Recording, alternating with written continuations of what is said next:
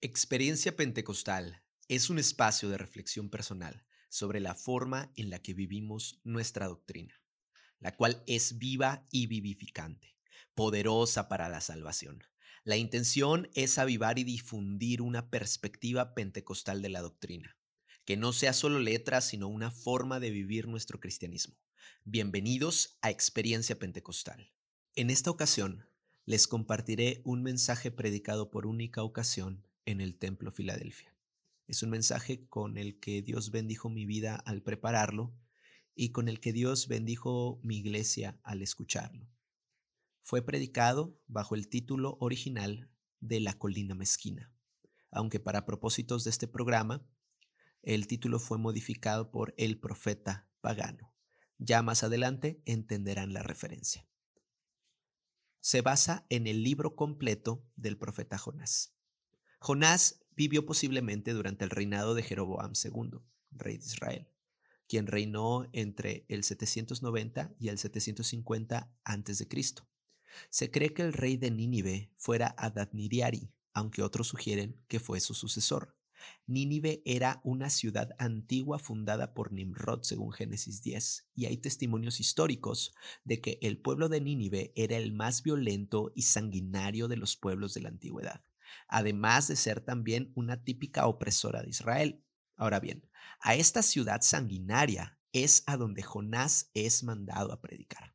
Es de sobra sabido que Jonás se rehusó, por lo que tuvo que ser procesado por Dios. Dios imprimió en Jonás distintos tratamientos para poder llevar a cabo su misión. Acompáñenme a continuación a examinar cada uno de estos tratos que Dios tuvo con Jonás. En primer lugar, podemos observar en el capítulo 1 y en el capítulo 3, en los primeros versículos, que es Dios quien envía a Jonás. El primer mensaje que Jonás recibe no es sobre Nínive, sino sobre su propia persona. Dios le dice, levántate y ve. Es una orden, un mandato, un llamado de parte de Dios, un llamado tan importante, tan urgente y tan inaplazable que ante la negativa de Jonás, Dios lo vuelve a llamar de la misma manera. Más adelante veremos cómo fue que Jonás terminó aceptando el llamado de Dios. Fue todo un proceso. Sin embargo, ahora me interesa tildar el hecho de que Dios es quien llama aunque en ocasiones, como es en el caso de Jonás, podemos resistir, detener o tildar la influencia divina. Pero el impulso que termina moviéndonos a levantarnos e ir siempre proviene de Dios. El llamado es divino, pero la iniciativa también es divina. No fue iniciativa del profeta predicar a Nínive. Es más, ni aun siendo iniciativa y mandato de Dios, Jonás se sintió persuadido a hacerlo. El profeta muestra aquí la iniciativa amorosa y siempre benigna del Señor, a la vez que enseña la testarudez humana de detener con negligencia su benevolencia. Jonás no es profeta de Nínive, es profeta de Israel. Entiendo por qué no desea darles la palabra de Dios. Jehová es Dios de Abraham, Dios de Isaac, y Dios de Jacob, Jehová es el Dios de Israel, no es el Dios de Nínive. Nínive tenía sus dioses. No es concebible para la mente del profeta que el Dios de Israel tenga un propósito con Nínive, nación sanguinaria y blasfema, opresora del pueblo de Dios. Es incomprensible que el Señor tuviera cualquier otro propósito con Nínive que no fuera su destrucción. Tampoco fue iniciativa de Nínive invocar a Dios en primer lugar. Ellos solo reaccionaron al mensaje. Jonás fue enviado como una gracia, como un don de parte de Dios para un pueblo que no le buscaba. Jonás es la iniciativa de Dios de salvar a la Nínive perdida. Predicar no era la misión de Jonás, era la misión de Dios. Y la misión de Dios debe ser ejecutada. De la misma manera, Dios nos ordenó predicar el Evangelio a toda criatura. Y aunque nos comisionó a eso y asumimos que la predicación del Evangelio es la misión de la iglesia, lo cierto es que de fondo es la misión de Dios. La iniciativa es de Dios, el deseo de salvar es el suyo, el amor y la carga por el perdido también surgen de Él. Nosotros no somos tan buenos ni tan amorosos o compasivos. Nosotros muchas veces no tenemos interés ni deseo de predicar al perdido. Pero si llegamos a sentir carga, es porque Dios nos comparte su carga. Y si experimentamos amor por el perdido es porque Dios nos hace participar de su amor. Y si surge en nosotros algún impulso de predicarle al perdido es porque Dios nos ha bautizado en su deseo de propagar misericordia. Ahora, el mensaje de Jonás también era divino. En el primer llamado, versículo 1-2, el Señor le dice a Jonás, pregona contra ella refiriéndose a Nínive, lo que da a entender una palabra de juicio. Aunque no se declara textualmente el mensaje, en la segunda ocasión el Señor le declara, proclama en ella el mensaje que yo te diré. Capítulo 3.2. Es decir, el mensaje es el mensaje de Dios. El profeta, en cuanto a oficio, se encargaba precisamente de eso, comunicar el mensaje de Dios a los hombres. En este caso, el mensaje era un mensaje de juicio. Según el capítulo 3.4, de aquí a 40 días Nínive será destruida. El propósito de una palabra tan áspera no podía ser otro que el arrepentimiento. Si el deseo de Dios hubiese sido la destrucción, simplemente los habría destruido. Es Dios, no tiene por qué avisar ni por qué dar prórrogas. Dios no tiene necesidad de lidiar con un profeta necio que obviamente no deseaba cumplir su mandato, pero para Dios el anuncio es tan importante y tan necesario porque su intención era el arrepentimiento de quienes les, le escuchaban. No importa la naturaleza del contenido del mensaje, no importa si son palabras gentiles y tiernas o rudas y ásperas, como en el caso de Jonás, el mensaje de Dios siempre es benigno para el hombre siempre trae bendición a quien lo escucha y un mensaje así no puede no predicarse. Ahora, Sí, Dios envió a Jonás, pero también Dios procesó a Jonás. Desde el versículo 3 hasta el capítulo 2, versículo 10, vemos el proceso que experimentó Jonás. De una forma inconcebible, Jonás huye de la presencia del Señor. Él no tenía ninguna intención de ir a donde Dios le decía, no deseaba decir lo que el Señor le diría, y mucho menos deseaba ser instrumento de bendición para el pueblo de Asiria que tantos males había causado a Israel. Dios le estaba pidiendo hacer algo que se salía por completo de su lugar de confort. Dios estaba incomodando a Jonás con su mandato. Lo estaba colocando en un lugar verdaderamente incómodo. Irse lejos de la presencia de Jehová es preferir estar fuera de Dios que hacer lo que él pide. Así de molesto era para Jonás ejecutarlo.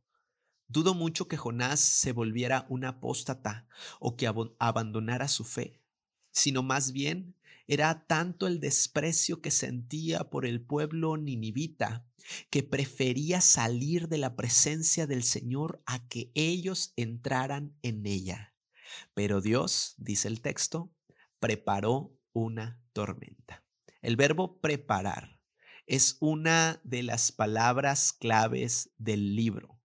Dios preparó la tormenta, una tormenta tan aterradora que todos en aquella nave pensaron que iban a morir. Cada uno de los marineros comenzó a hacer lo único que les quedaba por hacer para salvarse, rogar a sus dioses. Es irónico, que el profeta de Jehová fuera el único pagano sin un Dios al que rogar, en medio de un barco lleno de gentiles. Pero Jonás entendió el propósito de la tormenta y entendió que la tormenta venía de parte de Dios. Ahora, pudiendo orar y pudiendo hacer voto, arrepentirse o algo similar, prefiere asumir su muerte. Tomadme y echadme al mar, fueron las palabras del profeta. Aquellos marineros gentiles y adoradores de ídolos fueron más temerosos de Jehová que el mismo profeta, porque hicieron lo que aquel no quiso, clamaron a Jehová y fueron temerosos por la vida de Jonás. Aún así lo arrojaron al agua y tras la calma tuvieron gran temor porque reconocieron que Jonás verdaderamente, verdaderamente tenía un Dios poderoso, que Jehová era el Dios de los cielos que hizo el mar y la tierra. Y dice el texto que ofrecieron votos y sacrificios a Jehová. Es conmovedor, conmovedor cómo incluso a ellos les resplandeció la luz del Señor gracias a la necedad de Jonás. Pero es que nuestro Dios es así de bueno y su misión de salvar es así de universal. Dios también preparó un pez para Jonás. Es ahí, dentro de la bestia marina, que Jonás entendió que no se desharía de Dios tan fácilmente, que no podría huir de él y que él no permitiría su muerte todavía. Es este encuentro tan cercano al sepulcro lo que lo hace reaccionar a Jonás y provoca una restauración espiritual en el profeta. Escribe en el versículo 2, 7, cuando mi alma desfallecía en mí, me acordé de Jehová. Pero no solo eso, el traumático suceso también ocasionó la restauración de su ministerio pues reconoce el profeta en el versículo 2.9, pagaré lo que te prometí. La salvación es de Jehová. Quizás el profeta hizo voto de predicar si le salvaba la vida, o bien, en ese momento cercano al final, recordaría alguna promesa violada por su rebeldía. Lo que es un hecho es que esa oración implica una restauración de su ministerio y una vindicación de su vocación como profeta. Cuando Jonás hubo orado, Jehová le mandó al pez y vomitó a Jonás en tierra. Dios no obligó a Jonás a predicar, y Jonás no predicó contra su voluntad. Dios hizo volver en sí al profeta, y lo hizo volver a Jehová, y lo hizo volver a su ministerio. Quizás el método fue extremo, pero también la situación fue inédita en la Biblia. ¿Cuándo habían oído de un profeta que huyera de Dios? Dios hizo lo que tenía que hacer para ayudar al profeta a volver en sí. Si Dios preparó la tormenta y Dios preparó el pez, y fue él quien mandó al pez escupirlo en tierra. Definitivamente es Dios quien estaba preparando a Jonás. Ningún otro profeta sufrió tanto por la mano de Dios como lo hizo Jonás, pero también es cierto que ningún otro profeta se reveló de esa misma manera. De algo podemos estar seguros.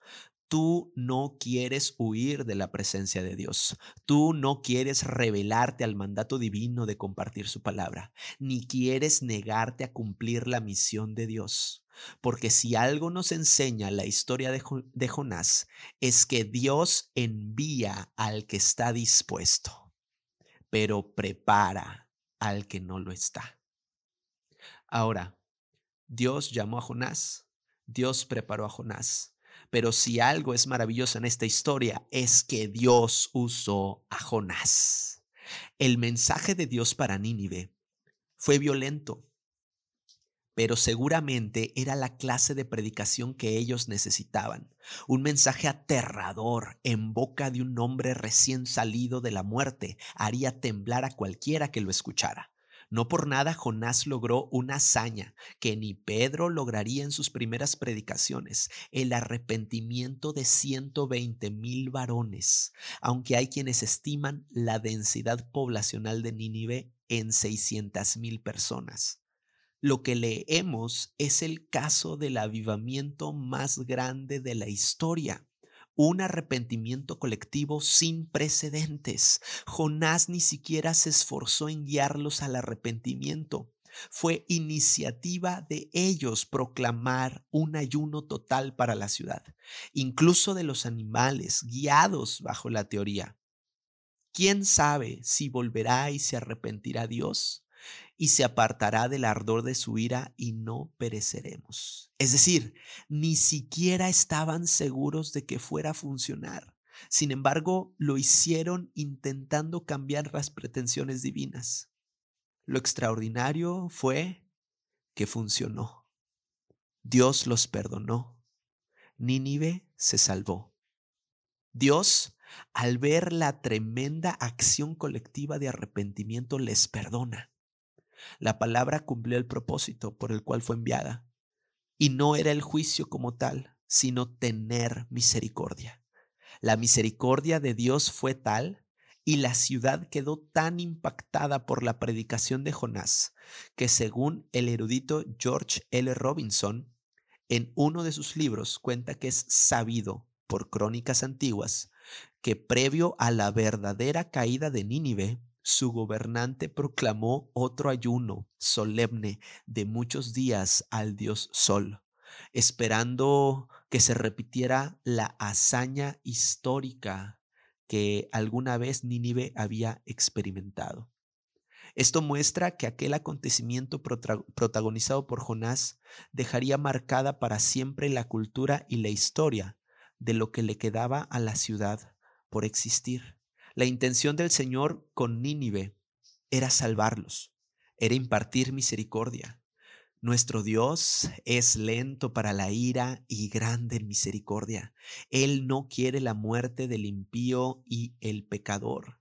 Justamente por eso parece que se retrasa su venida, no porque esté demorado, sino porque desea que todos procedan al arrepentimiento. Cada día que Cristo dilata su venida es un día de misericordia, de oportunidad de salvación para el perdido. Para nosotros es una oportunidad más de cumplir su misión. Es por eso que sus misericordias son nuevas cada mañana. Jonás sin duda era un gran predicador, pero él no cambió el corazón de las personas. Ningún hombre, por elocuente que sea, puede influir tan hondo en el alma humana. La palabra que Dios le dio lo hizo. El Dios que lo mandó lo hizo. Es reconfortante saber que los resultados, ya sean buenos o malos, no están realmente en nuestras manos, sino en las de Dios. Lo que sí está en nuestras manos es ir. Y si no vamos, no somos muy diferentes al rebelde de Jonás. Pero si vamos, y el Dios que nos manda va con nosotros. Y el mensaje que llevamos es su mensaje. Entonces quizás algún corazón cambie a favor de nuestro Dios y Dios alcance a alguna persona por medio de nosotros. Escucha esto, hermano. Tú no puedes no ir. No puedes no ir. Si bien Dios llamó a Jonás, Dios preparó a Jonás, y Dios respaldó a Jonás, hubo un último tratamiento de Dios que tuvo con el profeta, y es que Dios tuvo que enseñarle a Jonás su misión. Ocurre un fenómeno curioso en el profeta. Después de proclamar que dentro de 40 días la ciudad sería destruida, Jonás se va a una colina a las afueras de la ciudad. El texto dice, capítulo 4, versículo 5, hasta ver qué acontecería en la ciudad. Jonás entiende que el propósito de Dios era salvar. Por eso se negaba a predicar. Por eso se queja después de predicar. Pero aún le queda alguna esperanza de que terminado el plazo de 40 días, Dios destruya la ciudad. Así que se sienta en una colina para ser espectador de la destrucción. Durante este tiempo, nuevamente Dios prepara una calabacera. Y entiéndase como eh, una hortaliza que provee de sombra, que de hecho creció milagrosamente en periodo de un día. El texto declara que el Señor la colocó ahí para darle sombra y aliviar su malestar. Se infiere en el texto que Jonás empezaba a sufrir de deshidratación, de malestares físicos asociados a una insolación o un golpe de calor. La calabacera era una provisión para Jonás que le produjo sombra y gran reposo. Así como Dios preparó la calabacera, Dios preparó también un gusano. Entiéndase como una plaga que en el milagroso lapso de un día se comió la amada calabacera de Jonás. el profeta volvió a estar sin sombra y experimentar la insolación, sin siquiera algo de descanso. El ver destruida su fuente de sombra sin duda le generó una grande frustración. Y no conforme con eso, Dios también, dice el texto, preparó un viento recio solano, que puede entenderse como fuertes olas de calor. Esto hizo sufrir al profeta una grave deshidratación y distintos malestares físicos. El profeta ya frustrado declara, mejor me sería para mí la muerte que la vida, dando a entender que sus malestares físicos eran insoportables y que desearía que ese malestar acabara de una vez por todas. Lo cierto es que nadie tenía al profeta de espectador de la posible destrucción de Nínive. Él ya había cumplido su tarea. Era libre de, de marcharse a Tarsis si quisiera pero su deseo morboso y su curiosidad grotesca quería ser testigo del cumplimiento del mensaje predicado. De aquí a 40 días Nínive será destruida. Ver la ciudad destruida era la motivación del profeta para soportar el sol. Cuando el Señor lo confronta por razón de su enojo, le declara el corazón mismo de la misión de Dios. Dicen los versículos finales del escrito. Dijo Jehová, tú tuviste lástima de la calabacera, en la cual no trabajaste, ni tú la hiciste crecer, que en espacio de una noche nació y en espacio de otra noche pereció. ¿No tendré yo piedad de Nínive, aquella gran ciudad donde hay más de ciento veinte mil personas que no saben discernir entre su mano derecha y su mano izquierda y muchos animales? Dios le dio una muy didáctica e ilustrativa lección a Jonás. Parafraseo la lección para ustedes. Jonás, así como físicamente sufres dolores insoportables al perder una calabacera que no era tuya y que no plantaste y que no cosechaste, a mí también me duele esta gente que yo hice, que yo formé a mi imagen y semejanza con mis propias manos. Esta gente a mí me duele que perezca. Jonás fue llamado por Dios. Fue profeta de Dios. Recibió la palabra de Dios y le fue encomendada la misión de Dios. Pero tristemente no la entendió y peor aún, no la abrazó. ¿Cuántas veces no hemos sido como Jonás?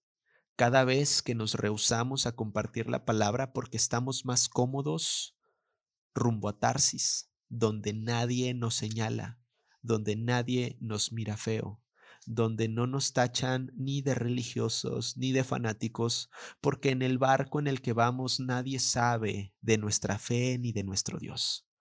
Cada vez que no nos importa la salvación de nadie más, porque nos importa demasiado quedar bien o estar tranquilos, estamos siendo tan rebeldes como Jonás lo fue y estamos haciendo lo mismo que Jonás hizo.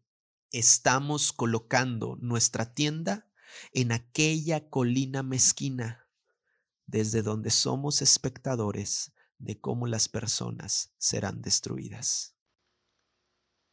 Gracias por escuchar este episodio. Para enterarte de cada nuevo contenido, únete a mi canal exclusivo Telegram, arroba experiencia pentecostal.